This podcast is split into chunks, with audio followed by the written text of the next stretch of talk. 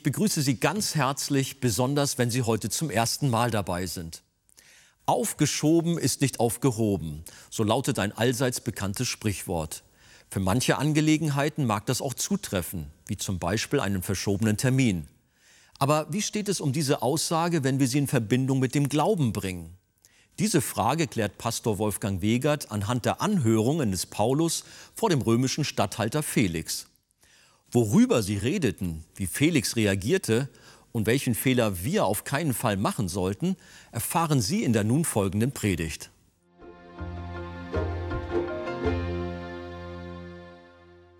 Jetzt stehen wir noch mal auf und schauen uns zwei weitere Verse an, um dann den Gesamtzusammenhang weiter zu verfolgen. Apostelgeschichte 24, Vers 24 bis 25. Nach etlichen Tagen aber kam Felix mit seiner Frau Drusilla, die eine Jüdin war, und ließ den Paulus holen und hörte ihn über den Glauben an Christus. Als er aber von Gerechtigkeit und Enthaltsamkeit und dem zukünftigen Gericht redete, wurde Felix von Furcht erfüllt. Und er antwortete, für diesmal kannst du gehen. Wenn ich aber gelegene Zeit finde, will ich dich wieder rufen lassen. Amen. Wir nehmen Platz. Also, wegen der Botschaft von der Auferstehung wurde Paulus verfolgt und beinahe zu Tode gebracht. Nicht, weil er einen Aufruhr angezettelt hat, nicht, weil er gewalttätig war, nicht, weil er den Tempel entweiht hatte, sondern weil er gepredigt hatte, dass Christus der Messias ist und dass er gekreuzigt wurde und dass er auferstanden ist am dritten Tage und dass auch wir als seine Gläubigen auferstehen werden. Und er sagt explizit in Vers 21, wegen der Auferstehung der Toten werde ich heute von euch gerichtet. Irgendwie wurde das dem Felix ungemütlich. Der sagt ja, wenn jemand an die Auferstehung glaubt, muss er deswegen ins Gefängnis. Nee, finde ich auch, sollte er nicht. Und dass er einen Aufruhr veranstaltet hat und gewalttätig im Tempel darum gewirtschaftet hat, das kann ich auch nicht glauben. Aber Felix hatte nicht die Kraft, ihn freizusprechen. Was hat er stattdessen gemacht? Er hat das Verhör vertagt. Er sagt, wir machen das beim nächsten Mal. Vers 22. Denn vor dem nächsten Verhandlungstermin wollte dieser Felix den Paulus noch privat sprechen. Das haben wir ja gelesen. Also, der Felix, der sagt sich, das mit der Gerichtsverhandlung da und dem hohen Priester und dem Anwalt Tertullus, das hat alles keinen Sinn. Ich komme so nicht weiter. Ich muss diesen Paulus mal alleine sprechen. Und wenn man ein wichtiges Gespräch hat mit jemandem alleine, dann nimmt man am besten seine Frau mit. Und das hat der Felix auch getan. Der nimmt seine Drusilla mit, beziehungsweise sie ist dabei, als er den Paulus rufen lässt. Und die Geschichte erzählt, dass Felix mit den Verbrechen der Herodes-Dynastie verbandelt war. Und hört mal, dass er seine Frau Drusilla mit Bestechungsgeldern von ihrem rechtmäßigen Mann abgekauft hatte. Dieser Felix war eine dunkle Gestalt. Er hätte Paulus nach dem ersten Verhör gleich freilassen müssen, denn die Ankläger aus Jerusalem konnten ihm keinerlei Aufruhr und Gewalt nachweisen. Und warum tat er es nicht? Warum ließ er ihn nicht frei? Hier haben wir es, Vers 26, hört mal. Denn er hoffte auch, dass er von Paulus Geld erhalten würde, damit er ihn freiließe. Darum ließ er ihn auch öfters kommen und besprach sich mit ihm. Das muss man sich mal vorstellen.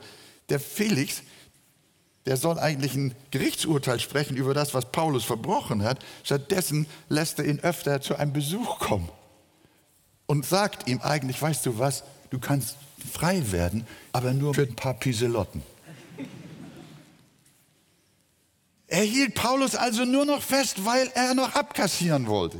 Und deshalb machte er ihm die Haft auch angenehm. Vers 23, schaut mal rein.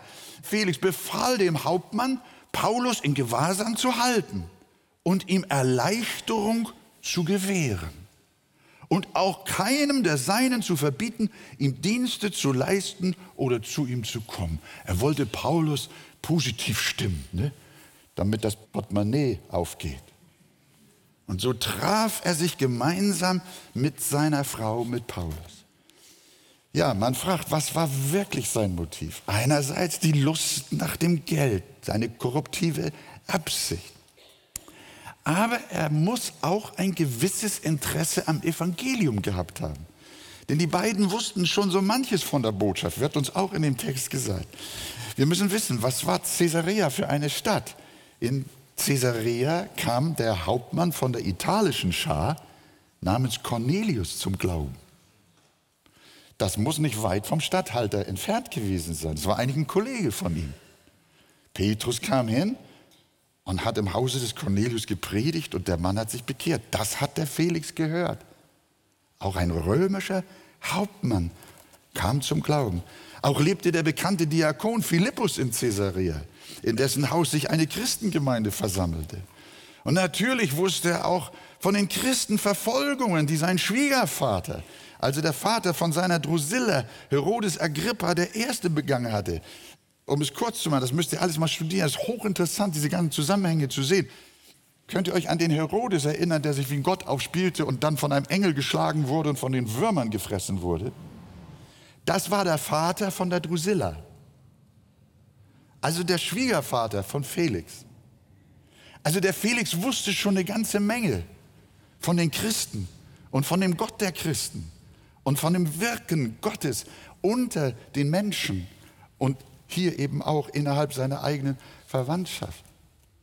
Wir sehen, Felix wusste viel und er hatte auch Respekt davor. Und ich sage euch, solche Menschen gibt es auch heute zuhauf. Sie glauben nicht wirklich an Jesus. Ihn aber einfach so abtun, das machen sie auch nicht. Sie sagen, ja, ich habe Respekt vor deinem Glauben. Ich lasse das stehen. Ich lehne ihn auch nicht ab, aber er kommt nicht in mein Herz. Sie wissen so viel, sie interessieren sich ein Stück weit für Christus und wollen auch gern von ihm hören. Und zum anderen belastet sie ihr Lebensstil, ihre fragwürdigen Geschäfte, ihre eheliche Untreue, wie wir das hier bei Felix haben. Tief im Innern wissen solche Menschen, dass so wie sie leben, sie nicht leben sollten. Und da ist dann so eine Spannung in ihrem Innern. Eigentlich merken sie, sie müssten etwas von Jesus hören. Sie müssten sich mit der Frage nach Gott beschäftigen. Aber dann haben sie wieder ihr Leben, denken, ja, was muss ich alles bekennen, was muss ich alles tun? Tief im Innern wissen sie, so können sie nicht leben. Also kann ein bisschen Interesse an Religion nicht verkehrt sein. Also nichts wie hin zu Paulus. Wir wissen, dass auch ein Nikodemus bei Nacht zu Jesus kam. Paulus geht geradewegs aufs Ziel los, hier wieder in diesem Privatgespräch. Ohne Umschweife predigt er dem Ehepaar den Glauben an Christus. In Vers 25, schaut rein. Als er aber, der Paulus, von Gerechtigkeit und Enthaltsamkeit und dem zukünftigen Gericht redete, wurde Felix von Furcht erfüllt. Wir sehen, für Paulus gehörte zur Botschaft von Gottes Gnade immer auch die Botschaft des Gerichtes dazu. Paulus machte dem Richter Felix klar, dass er noch einen höheren Richter über sich hat.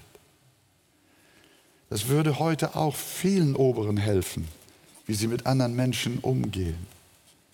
Wir sollten alle wissen, dass wir eines Tages vor dem Richterstuhl Christi und Gottes stehen werden und uns verantworten müssen.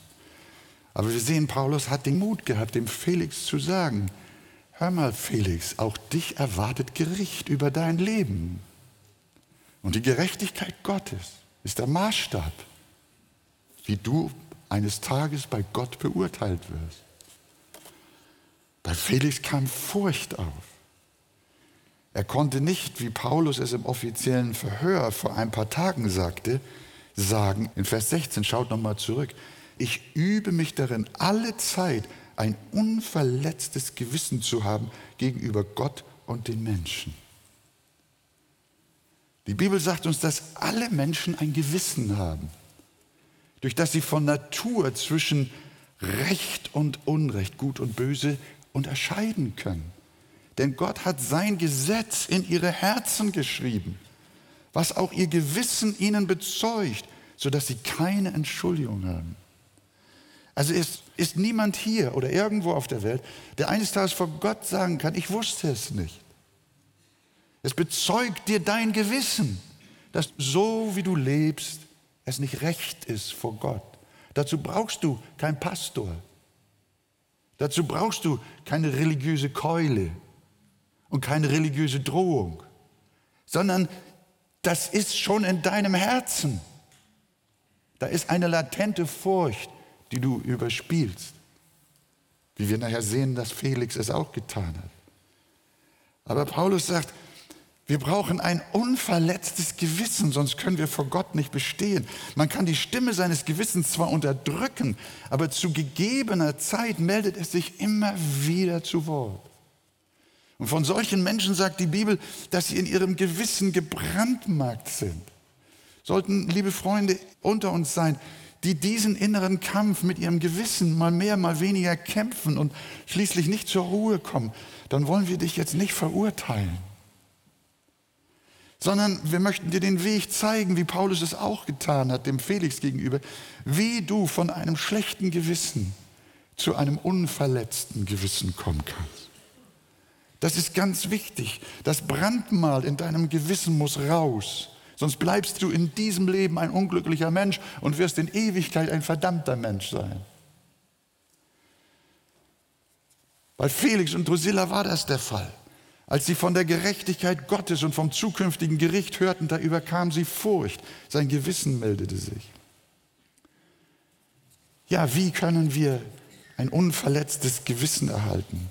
Nicht durch Verdrängen, das machen ja alle Leute so, auch nicht durch die öffentliche Meinung, die behauptet, Unzucht spielt keine Rolle mehr. Nein, es bleibt geschrieben, du sollst nicht Ehe brechen. Das stand da schon vor tausenden von Jahren. Und wenn du auch die Gebote aus der Bibel rausreißt, du kaufst dir eine neue, dann steht schon wieder da. Es bleibt, steht auch in deinem Herzen. Das steht geschrieben in deinem Gewissen. Das können auch ideologische Bewegungen nicht ausrotten. Das bleibt, weil es etwas ist, was Wahrheit ist. Du kannst es nicht verdrängen. Dann bekenne doch deine Übertretungen. Das ist der Weg zu einem reinen Gewissen. Bekenne deine Übertretung und bitte Jesus um Verzeihung. Glaube an ihn als deinen Erretter, dass er stellvertretend für dich am Kreuz gerichtet wurde, für deine Sünde und dass du durch den Glauben an sein vergossenes Blut Vergebung empfängst. Darum sagt die Bibel, so lasst uns hinzutreten. Hör mal, das ist für dich. So lasst uns hinzutreten mit wahrhaftigem, mit ehrlichem Herzen. Und dann in völliger Gewissheit des Glaubens, durch Besprengung der Herzen, los vom bösen Gewissen. Wenn du Jesus bußfertig vertraust, dass er dir durch sein Blut vergeben hat, dann wirst du los vom bösen Gewissen. Das wird jedes Mal beim Abendmahl zeichenhaft deutlich. Das Abendmahl zeigt uns am Bild, was es bedeutet, ein unverletztes Gewissen zu bekommen. In Hebräer 9, Vers 14 heißt es, wie viel mehr wird das Blut des Christus, der sich selbst als ein makelloses Opfer Gott dargebracht hat, euer Gewissen reinigen. Hörst du? Euer Gewissen reinigen von toten Werken, damit ihr dem lebendigen Gott dienen könnt. Ich möchte heute hier jeden bitten, komm auch du zu Christus. Wir brauchen alle ein unverletztes Gewissen vor Gott und auch vor Menschen. Sonst laufen wir mit einem Brandmal im Gewissen durchs Leben und wir können weder hier noch in der Ewigkeit glücklich werden. Und wie reagiert der Statthalter? Mit seiner Drusilla? Es kam leider nur bis zur Furcht. Er wollte sich nicht stellen. Vers 25, als er aber von Gerechtigkeit und Enthaltsamkeit und dem zukünftigen Gericht redete, wurde Felix von Furcht erfüllt. Und er antwortete, für diesmal kannst du gehen, wenn ich aber gelegene Zeit finde, will ich dich widerrufen lassen. Felix schob auf. Kennt ihr das Sprichwort? Aufgeschoben ist nicht. Das ist die größte Lüge wenn du sie in Verbindung mit dem Glauben an Jesus Christus bringst. Weil Felix war aufgeschoben, gleichbedeutend mit aufgehoben. Wir lesen nicht mehr von ihm, nur noch in der Geschichte, dass er einen ganz elenden Weg gegangen ist später. Aber wir lesen nicht mehr, dass er noch zum lebendigen Glauben kam. Dieser Mann blieb im Zwiespalt. Er konnte sich nicht durchringen, sein Leben wirklich in Ordnung zu bringen. Die Verlockung der Welt war stärker, die Macht, das Geld, die Frauen, die Ehre. Das war wichtiger als ein unverletztes Gewissen. Das musst du mal überlegen. Was ist dir wichtiger? Ein unverletztes, reines Gewissen oder die Schande und Sünde dieser Welt? Die Verlockung war ihm wichtiger. Wir haben hier eine erschreckende Lektion zum Schluss. Wenn der Geist Gottes dein Herz bewegt und an deiner Seele arbeitet, wie das bei Felix der Fall war, wenn das Wort Gottes anfängt, dich zu überzeugen, wie Jesus sagt, von Sünde, von Gerechtigkeit und vom Gericht, was willst du dann tun? Was willst du heute tun, mein Freund? Willst du dann sagen, die Botschaft ist wahr, aber ich kann ja noch ein anderes Mal zum Gottesdienst kommen? Meinst du wirklich, dass du noch mal kommen kannst? Woher weißt du, dass das noch mal passiert? Und selbst wenn es passiert, und selbst wenn es noch hundertmal passiert und du zum Gottesdienst kommst, es ist nicht gewiss, dass Gott dich noch einmal so anspricht wie heute. Es ist nicht gewiss, dass Gott noch einmal dein Herz so berührt wie heute. Du kannst dich nicht bekehren, wann du willst, sondern nur dann, wenn du auch seine Stimme hörst. Heute, wenn ihr seine Stimme hört, so verstockt eure Herzen nicht. Viele kommen in die Gottesdienste und hören nie die Stimme Gottes. Ich kenne Leute, die sind Jahrzehnte in Gottesdienste gegangen und haben nie die Stimme Gottes gehört. Ihr Leben ging immer so weiter. Das Ganze war nur ein frommes Ritual. Aber wenn du heute hörst, dass du ein unverletztes Gewissen brauchst, dann möchte ich dich einladen. Handle nicht wie Felix. Verschieb es nicht auf nächsten Sonntag, sondern heute. Such den Herrn, solange er zu finden ist. Ruft ihn an, während er nahe ist. Felix hatte Gottes Stimme gehört, aber er verstockte sein Herz. Gott war ihm nahe, aber er rief ihn nicht an. Er zauderte, aber heraus kam etwas ganz anderes. Denn sein Herz verhärtete sich. Man muss sich mal vorstellen, obwohl er genau wusste, dass Paulus unschuldig war, obwohl sein Herz hinsichtlich des Gerichtes Gottes von Furcht erfüllt war, beließ er Paulus noch zwei Jahre im Gefängnis. Vers 27, hat ihn zwei Jahre im Gefängnis gelassen. Und warum? Weil er immer noch hoffte, von Paulus Geld zu bekommen. Und als er aus Skandalgründen zurücktreten und einem Mann namens Festus das Amt übergeben musste, ließ er Paulus auch noch nicht frei, sondern wie wir in Vers 27 ebenfalls lesen, sondern ließ ihn gebunden zurück, weil er sich die Juden zu Dank verpflichten wollte. Er wollte sein korruptes Herz behalten. Hast du gehört? Er soll später beim Kaiser in Rom unter schwerer Anklage gestanden haben und wir wissen nicht, wie insgesamt sein Leben endete.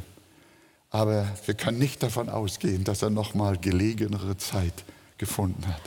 Darum nutze jetzt dein Heute, bekehre dich und empfange in Christus ein reines Gewissen zum ewigen Leben.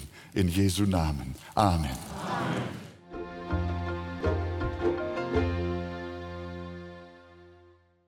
Aufgeschoben ist doch aufgehoben, so lautete der Titel der Predigt. Wie das auf den Statthalter Felix zutraf, haben wir eben gehört. Er wusste bereits viel über Gottes Wirken und hatte auch Respekt davor. Aber dennoch wollte er den letztendlichen und wichtigen Schritt nicht gehen. Pastor Wiegert, das war ja nun damals. Gibt es heutzutage nicht auch Menschen, die ebenso handeln wie dieser Statthalter Felix? Ja, leider. Das ist die sogenannte Aufschieberitis, die nicht nur im täglichen Leben so allgemein verbreitet ist, sondern das schlimmste und teuerste Aufschieben ist, wenn man es aufschiebt, sich zu Jesus Christus zu wenden und ihn um Vergebung der Sünde zu bitten, mhm. dass man gerettet wird. Aber was haben diese Menschen für eine Motivation, dass sie diese Entscheidung aufschieben? Ja, das gibt mehrere Gründe. Einmal, glaube ich, ist das die Konsequenz, die sie befürchten.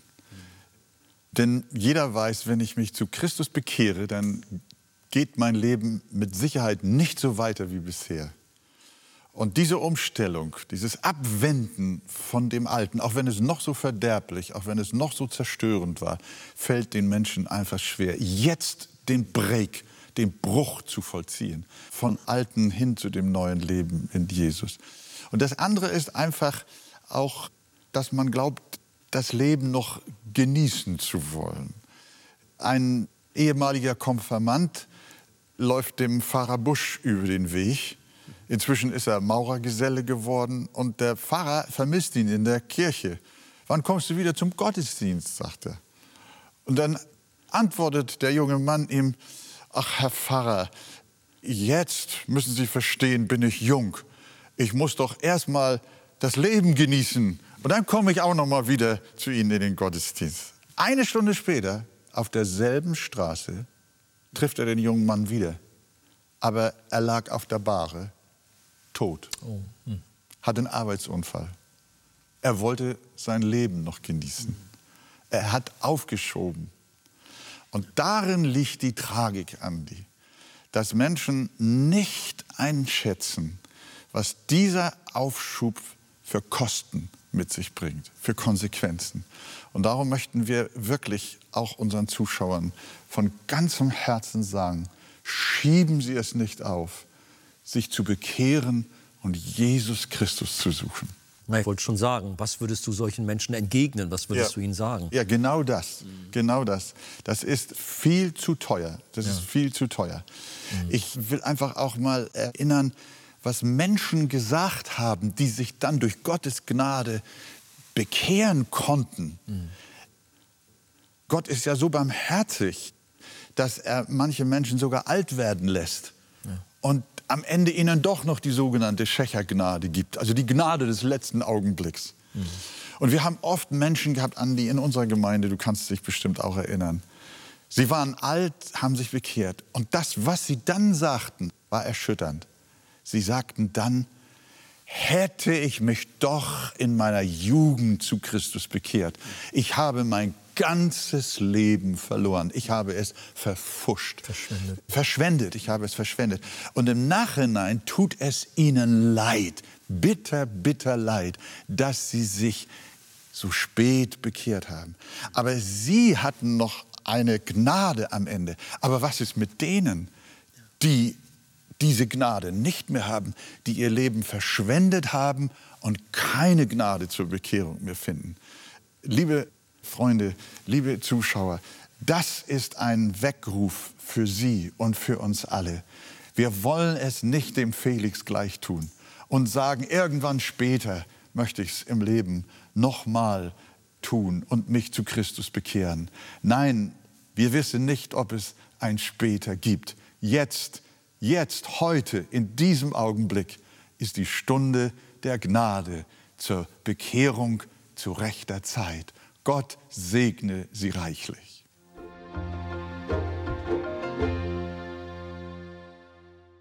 Wer Buße tut und an Jesus als seinen Retter glaubt, wird sein böses Gewissen los. Wenn Sie vertiefende Ausführungen zu diesem Thema wünschen, empfehle ich Ihnen das Buch Das Evangelium Kennen und Genießen von Pastor Wolfgang Wegert. Im Besonderen das Kapitel Ein neuer Mensch. Auf Wunsch erhalten Sie ein Exemplar kostenlos. Wir freuen uns über jeden Kontakt zu unseren Zuschauern. Sie erreichen uns per Brief, E-Mail oder zu nachfolgenden Zeiten unter der eingeblendeten Telefonnummer. Näheres zur evangelisch reformierten Freikirche Arche finden Sie im Internet. An dieser Stelle wollen wir allen Zuschauern, die für uns beten und uns auch mit ihren Spenden helfen, ganz herzlich danken. Damit haben Sie Anteil an der Verbreitung der guten Nachricht von Jesus Christus. Über eine Spende auf die eingeblendete Kontoverbindung würden wir uns sehr freuen.